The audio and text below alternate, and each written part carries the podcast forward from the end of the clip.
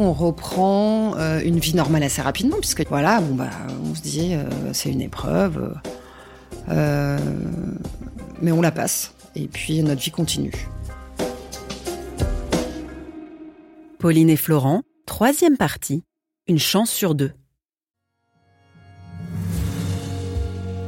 Petit à petit, euh, je commence à reprendre une activité normale. Je me rappelle, je, donc je retourne chez France 3, à peu près deux mois et demi, trois mois après l'opération.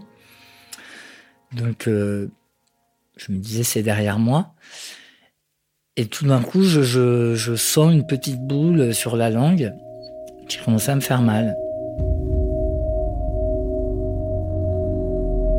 Et puis, euh, et puis 15 jours après, c'était toujours pas passé. Donc là, je commence à stresser.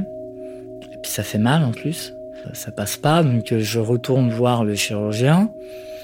Euh, et du coup, qui me refait une biopsie.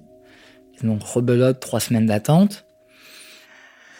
Donc là, c'est pas comme la première fois, parce que là, on sait euh, qu'il a eu un cancer. Donc, euh, on sait que. Enfin, je sais pas, je me dis une chance sur deux, quoi. Trois semaines passent, j'ai pas de nouvelles, j'ai pas de résultats. Et on devait partir en week-end avec Pauline euh, au Mont-Saint-Michel, je me rappelle. Et, euh, et on devait partir le vendredi. Moi, je devais avoir les résultats le jeudi. Pas de nouvelles le jeudi, donc on passe à l'hôpital le vendredi. Donc, on arrive, on voit la secrétaire. euh, Bonjour madame, on vient pour rechercher des résultats de biopsie. Ça fait trois semaines, est-ce que vous les avez? Ah oui, oui, oui, sûrement, on doit les avoir. je vais les chercher, bougez pas.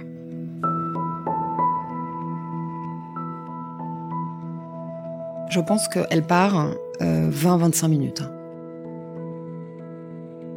Donc on attend. On attend. On attend.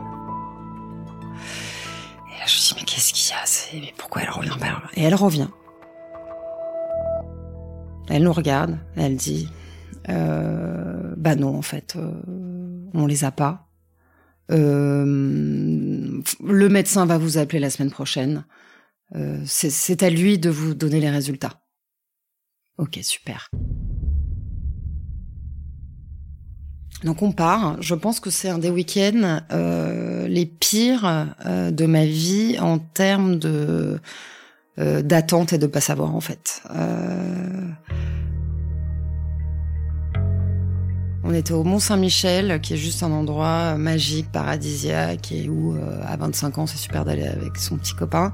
Mais je je j'ai pas vraiment profité de, ce week-end-là. Je pensais qu'à une chose, c'était rentrer à Paris en fait et euh, voir le chirurgien et savoir euh, ce qu'il en retournait. D'ailleurs, je ne suis jamais retournée au Mont Saint-Michel depuis, et pour moi, c'est impossible. Et le lundi matin, bah, donc, il me rappelle, rebelote. Monsieur Sachs, euh, vous faites une récidive. Je ne pensais pas, euh, mais faut qu'on se revoie vite. Et donc, nous voilà repartis euh, pour une deuxième session. Quand Florent rentre dans le bloc opératoire, je me dis bon bah on va lui réenlever un petit bout et puis voilà l'affaire va être réglée. Donc ma mère est là et la mère de Florent est là. L'intervention est censée être assez courte. Euh, au bout d'une heure, euh, Florent n'est pas remonté. Une heure et demie, deux heures, trois heures, trois heures et demie, quatre heures. Florent n'est toujours pas remonté. Je- J'en peux plus en fait. De toute façon, je, suis épuisée. euh, je sais pas encore ce qui va nous tomber sur le coin de la figure. Et à mon réveil, je peux pas bouger, je peux pas parler. Le chirurgien vient me voir et, il me dit bon, euh, Monsieur Sars, euh, c'était beaucoup plus important que, ce qu'on avait prévu. Euh, du coup, je vous ai coupé la moitié de la langue. Vous pouvez pas parler.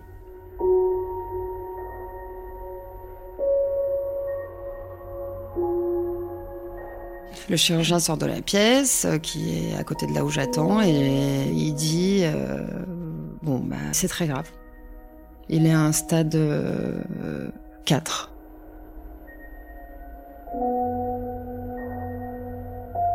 Donc euh, c'est genre bah, le pire qui puisse arriver en fait.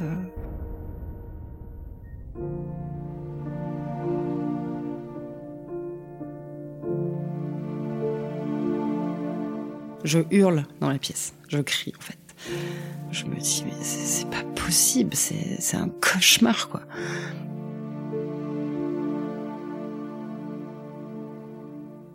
Je trouve ça très très injuste pour lui.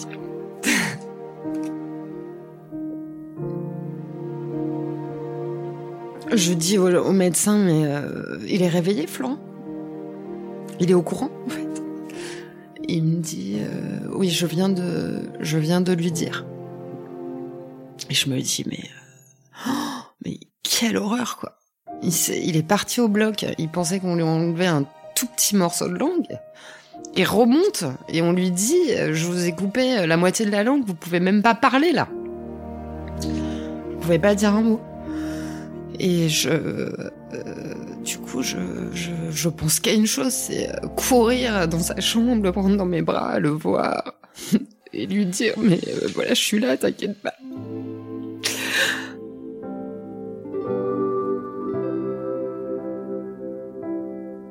Et donc là, je vois Pauline euh, rentrer. Et là, ça a été, euh, ça a été mon deuxième coup de foudre.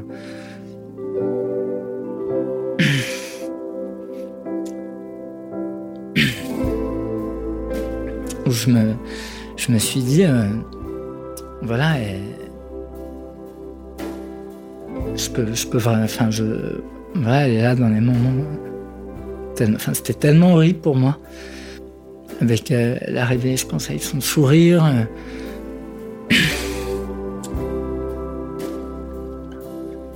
Je me suis dit, voilà, elle, elle est là pour moi. Et, et ça a été, je me suis dit, c'est c'est la femme de ma vie, c'est sûr. quoi.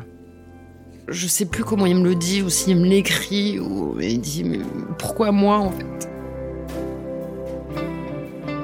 Et euh,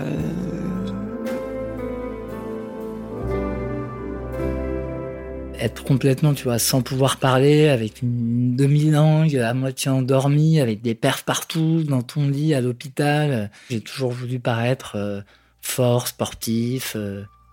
donc je me suis dit, mais je vais finir seul, quoi. Et en fait, quand je l'ai vu rentrer, j'ai compris tout de suite que qu'elle allait être là, que qu'elle allait m'accompagner dans ces moments-là, et que qu'on franchirait ça ensemble. J'ai senti dans son regard qu'elle allait pas m'abandonner, tu vois.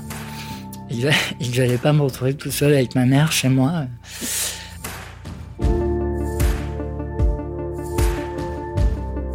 Quoi qu'il arrive, euh, voilà, on était ensemble dans cette épreuve et je, restais avec lui et puis euh,